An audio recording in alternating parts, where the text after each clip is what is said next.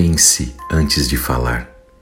Da série Uma Vida com Propósitos, do pastor Rick Warren, a palavra de Deus nos diz no livro de Tiago, capítulo 1, versículo 19: Meus amados irmãos, tenham isso em mente. Sejam todos prontos para ouvir, tardios para falar e tardios para irar-se. Você pode evitar muita dor e sofrimento se seguir uma regra simples: diminua a velocidade especialmente quando estiver com raiva ou magoado. É isso que a Bíblia nos diz no livro de Tiago, capítulo 1, versículo 19. Que nós devemos ser rápidos para ouvir, mas tardios para responder e especialmente para ficar irado.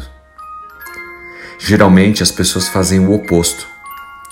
Somos rápidos a querer rebater qualquer situação, respondendo com aquilo que vem na cabeça, não paramos para ouvir e, por consequência, ficamos com raiva.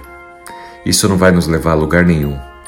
Mas se nós mudarmos as duas primeiras partes desse versículo, vai haver uma mudança radical. Seja lento no falar e seja rápido no ouvir, porque a ira, consequentemente, vai ser mais branda.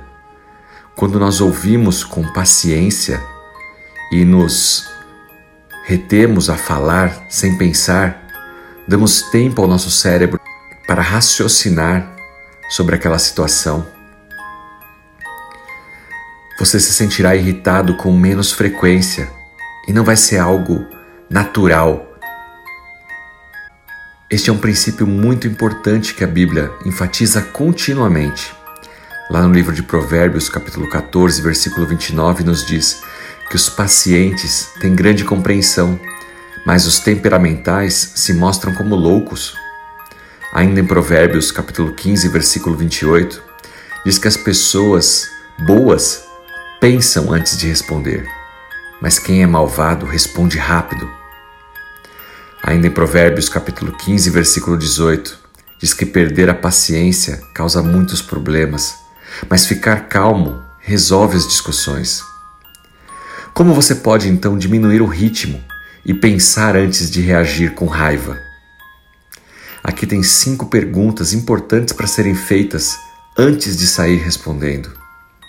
Pergunte a você mesmo: aquilo que você está prestes a dizer é verdade? Será que aquilo que eu vou dizer é útil ou simplesmente prejudicará a outra pessoa? Será que o que eu vou dizer é inspirador ou apenas destrói cria problemas. Por final, será que é necessário? Se não é necessário, por que, que eu vou dizer? E é gentil? Isso vai encorajar ou desencorajar o outro? Para que você possa dar respostas mais sábias, serenas, não no calor da emoção, pare, escute primeiro. Reserve um tempo para assimilar aquilo que você está ouvindo e só então responda. Experimente fazer isso e verá como uma resposta mais lenta e calma ajudará você a trazer paz e a resolver os conflitos. Seja uma pessoa serena, sábia, que sabe conversar, dialogar, que é tardia para responder e para irar-se. Que Deus te abençoe. O Espírito Santo de Deus use você poderosamente. Em nome de Jesus Cristo. Amém.